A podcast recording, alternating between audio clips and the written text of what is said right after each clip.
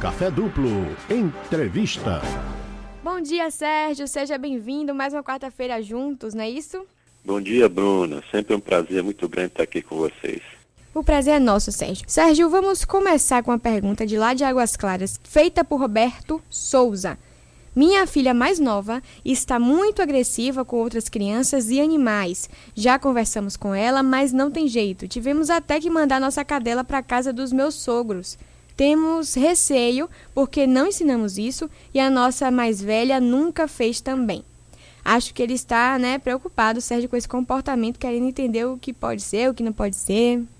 É, realmente é um comportamento que ele está um pouco diferente daquilo que a gente vê usualmente. Né? Normalmente você vê as crianças muito próximas, muito atraídas, muito brincando né, com os animais, tratando bem. Quando esse tipo de situação acontece, em que você tem um comportamento da criança que está bem diferente, principalmente se ela antes tratava bem e passou a tratar mal depois, ou mesmo se já tratava mal os animais, é preciso ter um pouco mais de cuidado e investigar o que é está acontecendo. Precisa saber o que é está gerando isso. Se é na escola, hoje em dia está mais difícil ser isso, porque esse convívio social na escola está tá bloqueado, está né? Tá paralisado em função da quarentena, mas existe alguma coisa eh, nessa criança que está dando a ela algum tipo de revolta, algum tipo de situação em que ela está se voltando contra os animais de alguma forma. Eu não sei se essa cadela foi dita aí, se ela é, é, é, da filha mais velha. E quanto à filha mais nova? Se ela sente ciúmes da irmã mais velha, ou se ela eh, sente ciúmes do próprio animal. Preciso verificar isso com calma. Então, se não conseguir conversando diretamente, observando, vendo que situações que ela tem, provavelmente tem um ciúme no meio. Se não conseguir observar isso e nem modificar conversando, é preciso então procurar um psicólogo para poder saber o que é que está por trás desse tipo de atitude que é, que é bastante ruim. Pais estão fazendo muito bem de não deixar esse assunto passar em branco, tem que ir atrás, de fato, buscar uma solução e educar sempre. Então não é, é o que a gente sempre fala, não dá moleza não. Tem que educar, tem que conversar, tem que colocar realmente essa situação de uma forma correta. Não é deixar para lá não e dizer é o jeito dela não. É tem que educar, chamar, conversar, explicar que isso não é bom. Processo de educação mesmo. E se não conseguir ter soluções muito é, a contento, procurar ajuda externa. Ok, Sérgio, agora a gente tem uma pergunta: por que os homens sempre traem ou acham que pode trair? Bom, primeiramente a gente tem que fazer uma divisão de que a gente não pode, nem nesse caso, nem em nenhum caso, a gente pode generalizar. Não são todos os homens que traem e nem todos os homens que acham que devem trair. Isso acontece, sim, tanto para homens quanto para mulheres. Acontece que muitos homens sofrem uma pressão cultural bastante grande. A cultura do estupro, que a gente já conversou até aqui, isso favorece a situação de que o homem acha que aquilo é normal, que alguns tipos de situações são normais e esperadas. Existe também, de outro lado, essa pressão cultural. Há muitos grupos de homens, de amigos, em que aquele homem que ele não está tendo algum relacionamento extraconjugal, ou não tem uma traição aqui, ali, ou um caso, ele é mal visto pelo grupo. O grupo acha que ele é, não é um, esse macho todo, esse tipo de pressão é, cultural da cultura machista, esse tipo de, de besteira coletiva e que vai pressionar às vezes uma pessoa a fazer algo que ela nem está com vontade de fazer mas para poder ser aceita de, em determinado grupo, acaba fazendo algum tipo de coisa, é, como a traição, por sinal, para que possa ser bem visto. Então, é, essa é uma das causas, naturalmente, uma das possibilidades. Não, a gente não está dizendo que é a única possibilidade, porque, como a gente falou até na outra semana sobre um episódio aí, né, o programa foi todo sobre traição, as causas são múltiplas existem várias questões, as pessoas são diferentes e as causas também são diferentes. A gente não pode analisar sempre o caso como sendo, como a gente ouve muito, assim, não, é safadeza, é descaração, ele é assim mesmo. É preciso verificar o que está acontecendo. Não que isso não exista, mas não se pode generalizar de forma nenhuma. Tem que verificar o que está acontecendo sempre, verificar também os dois lados da relação, os dois componentes, o que é que está ocorrendo. E procurar, sim, aí a nossa ouvinte, procurar aquilo que seja melhor para ela. E se ela não está contente com uma relação que vai nesse caminho, então realmente ou perdoa ou então vai para outra relação. Não pode ficar nesse meio do caminho. Então, nem todos os homens traem e nem todos os homens querem trair. Sérgio, a gente tem uma pergunta de Matheus Lima, da Caixa d'Água. Eu estou há nove anos com a minha namorada e amo muito, mas não sinto vontade de casar e morar junto. Fico me perguntando se isso é normal, se existem pessoas que simplesmente preferem morar sozinhos mesmo, porque realmente a amo. Além disso, eu também não sei como explicar para ela isso tudo. Como explicar isso tudo para ela. E aí, Sérgio, e agora? Como é que Matheus vai explicar isso tudo para ela? Aí eu lhe pergunto, Bruno, o que é que ele tem que fazer? Boa pergunta, viu? Acho que, né? Conversar, né? Não sei. Imagine. Não Como sei, é que você Sérgio. não sabe se você é uma jornalista e psicóloga? Olha, eu, depois dessa moral aí, eu acho que pra que eu vou estudar se eu já tive esse aval seu como psicóloga? Não tem problema, vamos trabalhar junto. Olha aqui, Matheus, de fato essa sua situação de estar já há nove anos com a namorada, e aqui você colocou, fez um destaque muito importante, e que ama muito, ou seja, você tem um sentimento em relação a ela bastante forte, mas não tem vontade de casar e morar junto. É isso, né? Pergunta. Fica perguntando se isso é normal. Essa questão de ser normal ou não, a gente tem que eliminar, porque o normal é ser diferente. Então não existe assim um padrão, tudo tem que ser igualzinho, tudo tem que ser é, idêntico aos padrões. Pode ser que não seja esse o seu caminho e isso a gente tem que avaliar. Claro que no seu caso você tem que avaliar junto com a sua namorada. Você disse que não tem, não sabe como explicar isso para ela.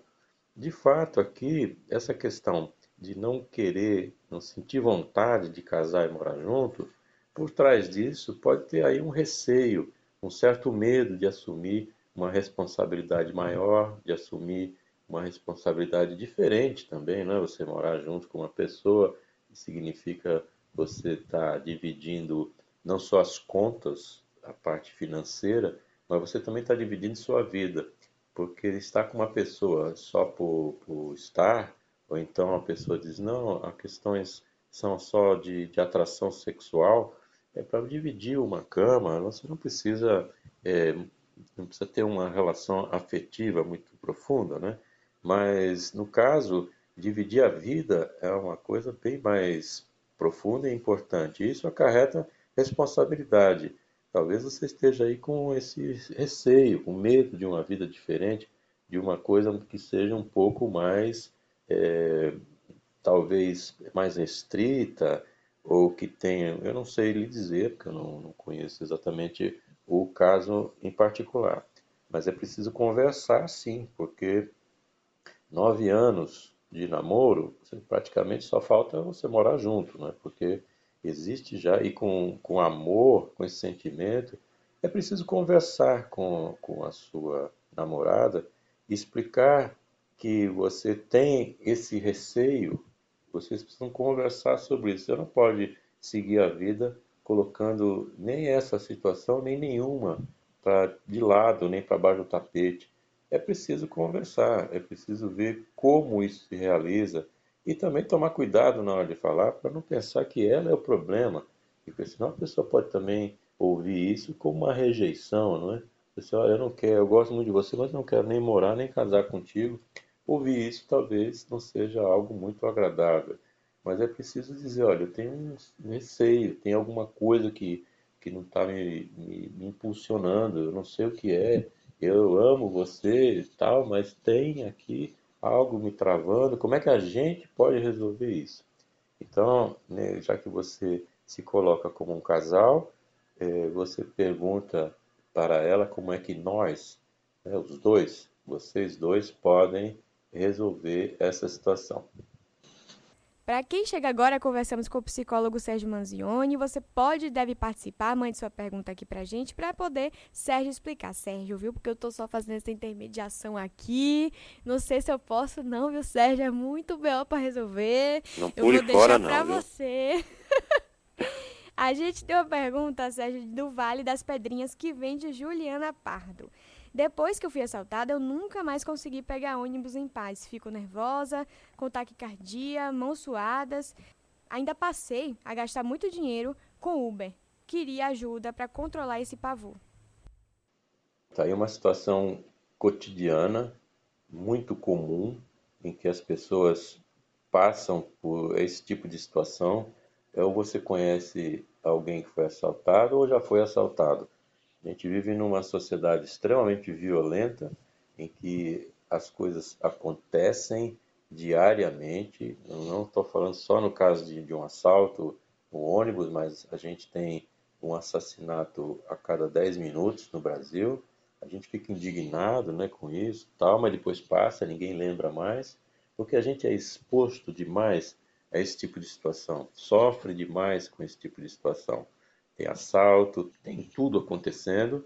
Há anos e anos atrás, quando você dizia para alguém que tinha sido assaltado, as pessoas paravam para ouvir o que estava acontecendo, perguntavam como foi, perguntavam se você está bem, perguntavam o que, que aconteceu, o que, que poderia ser feito. Existia uma preocupação, era um assunto que parava tudo para ser conversado.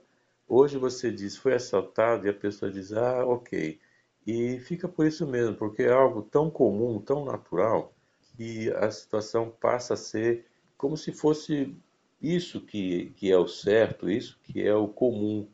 Então, a gente sabe que muitas vezes a pessoa vai no ônibus e, e todo mundo diz, né? Então, eu tenho um celular que é o meu celular padrão e eu tenho o celular do, do bandido, do assaltante, que é uma um qualidade inferior para você dar para ele. Então, a pessoa já separa no bolso o dinheiro do ladrão. Certa vez, até ouvi um secretário de segurança dizer para as pessoas que eles deviam levar no bolso o dinheiro do ladrão. Então, isso passa a ser algo é, comum. Quando a pessoa sofre esse tipo de coisa, como aconteceu aqui, assaltou, ficou nervosa, taquicardia, né, mão suada, passa aí de Uber pela segurança, é, de fato passou por um trauma, é, nem é todo mundo que reage com tranquilidade, simplesmente está acostumado, mas ela sofreu aqui bastante com essa situação. O que você pode fazer é entender que você está numa situação que é possível de acontecer mesmo, e ou você continua aí andando com seu Uber e vai gastar muito dinheiro com isso, ou você vai aos poucos voltando a andar no ônibus e voltando a entender que isso pode acontecer sim, mas que isso não necessariamente vai ser algo que, que possa lhe colocar em risco, etc. Infelizmente, é uma situação coletiva, a gente se coloca na posição aqui da nossa ouvinte que fica sem alternativa, fica aí sem uma maneira de, de resolver a situação, porque ela precisa do transporte público, e andar de Uber para cima e para baixo pode ser pesado no orçamento e que a gente aguarda isso há muitos e muitos anos que o poder público resolva esse tipo de situação e que a gente não vê acontecer. Então, a querida ouvinte, é, tente voltar aos poucos para o transporte público, converse com outras pessoas que já passaram pela mesma situação, é fácil de encontrar isso Veja como é que elas estão fazendo para poder lidar com esse problema e vá em frente sem medo. Sérgio Manzioni, a gente tem mais uma pergunta aqui, e essa, mais uma vez, voltada aí para o amor, para os relacionamentos românticos. Eu trabalho com meu ex-noivo e a gente terminou de uma forma inacabada, uma decisão dele que eu não entendi. Eu pensei em pedir demissão, mas não quero abrir mão dos meus objetivos. Como superar ele se eu vejo todo dia? É outra situação bastante chata, né? Porque uma das maneiras mais indicadas quando uma pessoa tem um término de relação e não quer mais sofrer com isso ou tentar resolver essa situação de uma forma menos sofrida, vamos dizer assim, uma das, das indicações é você não ter contato com a pessoa, é você se afastar, não ver mais essa pessoa, também não ficar aí stalkeando, futucando é, Instagram, Facebook, etc., do outro, é se afastar de fato para poder isso ir dissolvendo. E esse contato diário é um contato que não vai é, ajudar nesse processo. Como ela está dizendo que tem um terminou de uma forma estranha, não é? Não, é um, um acabou que não acabou, ela não entendeu muito bem o que é que está acontecendo. Agora precisa pensar o seguinte: é por que, que você tem que pedir demissão? Né? Que você tem seus objetivos, você já tem um, um trabalho, você tem algo que lhe dá essa, essa condição atual que você tem até financeira, você deve gostar, você tem, tem seus planos, né? Então você já se sentiu de uma certa forma prejudicada com esse término achei interessante assim, é um, terminou de forma inacabada. Bem interessante, porque é como se terminasse, mas não, não tivesse resolvido, não tivesse explicado tudo até de forma convincente. Então você já se sentiu prejudicada nessa questão do, do relacionamento, que ficou sem uma resposta ou sem um entendimento mais profundo, por que é que você vai se prejudicar também agora, mais ainda na parte pessoal, profissional, abrindo mão aí do seu trabalho, abrindo mão dos seus objetivos? acho que você deveria continuar no seu, no seu trabalho e, na medida do possível, é, não ter esse contato. Eu sei que você está dizendo que vê todo dia, é difícil realmente superar isso, mas coloque seu objetivo é, de pessoal, se coloque em primeiro lugar nessa sua relação, se veja em primeiro lugar e cuide de você, se os seus objetivos profissionais, se o salário que você tem, se o emprego que você tem estão lhe dando prazer e está lhe trazendo resultado também, mantenha, seja é, forte, é preciso ser forte mesmo. Mantenha isso, se coloque em primeiro lugar. Você não pode se prejudicar uma vez ainda mais. Existem exercícios que me ajudem a curar pequenas fobias, como fobia de palhaço, de aranha, de ambientes fechados, coisas do tipo. Exercícios, como ele está querendo colocar, como se fosse uma receita de bolo, é, não existe isso, deve ser uma coisa acompanhada de fato por um profissional, porque aqui foi amenizado um pouco, né? Ajuda a curar pequenas fobias. Não são pequenas fobias, não. Fobia, ela incomoda, está colocando aqui que tem essa fobia de palhaço, é, de aranha, tem aqui uma claustrofobia de ambientes fechados. Isso precisa ser conduzido e cuidado com a ajuda profissional. Pode ser aí a psicoterapia, pode ter uma, uma psicoterapia em paralelo com medicação. Então, por isso, é preciso fazer uma avaliação profissional com um profissional realmente qualificado para isso. Então, procure uma ajuda de um psicólogo, psicóloga, para você saber qual é a melhor maneira de conduzir esse processo. Não entre muito nessa onda de internet que você é, faça isso, faça aquilo e resolve, é porque às vezes as coisas são um pouco mais complexas do que simplesmente fazer um exercício ou ter uma mudança de comportamento assim ou um pouquinho diferente. Procure ajuda, sim, se livre do problema e faça isso rápido para você se livrar o mais rápido possível. A gente tem agora, Sérgio, uma pergunta de Eugênia Pedro, que é de Nazaré. Quando a minha avó faleceu, a gente tinha, a gente já tinha mais de dois anos sem se falar. Hoje eu sinto a culpa horrível e me dá um desespero saber que não tem nada que eu possa fazer. E aí, Sérgio, como solucionar uma questão que você é, não tem a possibilidade de dialogar com alguém, né? Pois é, é uma situação também bastante difícil, bastante incômoda. Não pode mais resolver algo que está posto, né? Então, nesses casos, quando a solução é, não há solução, a solução já está feita. O que você pode fazer, primeiramente, é não se culpar por essa atitude. Existia alguma maneira de fazer diferente? Poderia ser que tivesse acontecido isso. Mas esse fato aqui de estar dois anos já sem se falar, já indica que existia alguma coisa que não andava muito bem nessa relação. Então, pode acontecer realmente do, no meio desandar, porque a gente não espera que a pessoa vá morrer, não é? Então, o que aconteceu aqui com ela é que ela, de fato, não consegue agora refazer algo e está se punindo, está se sentindo culpada.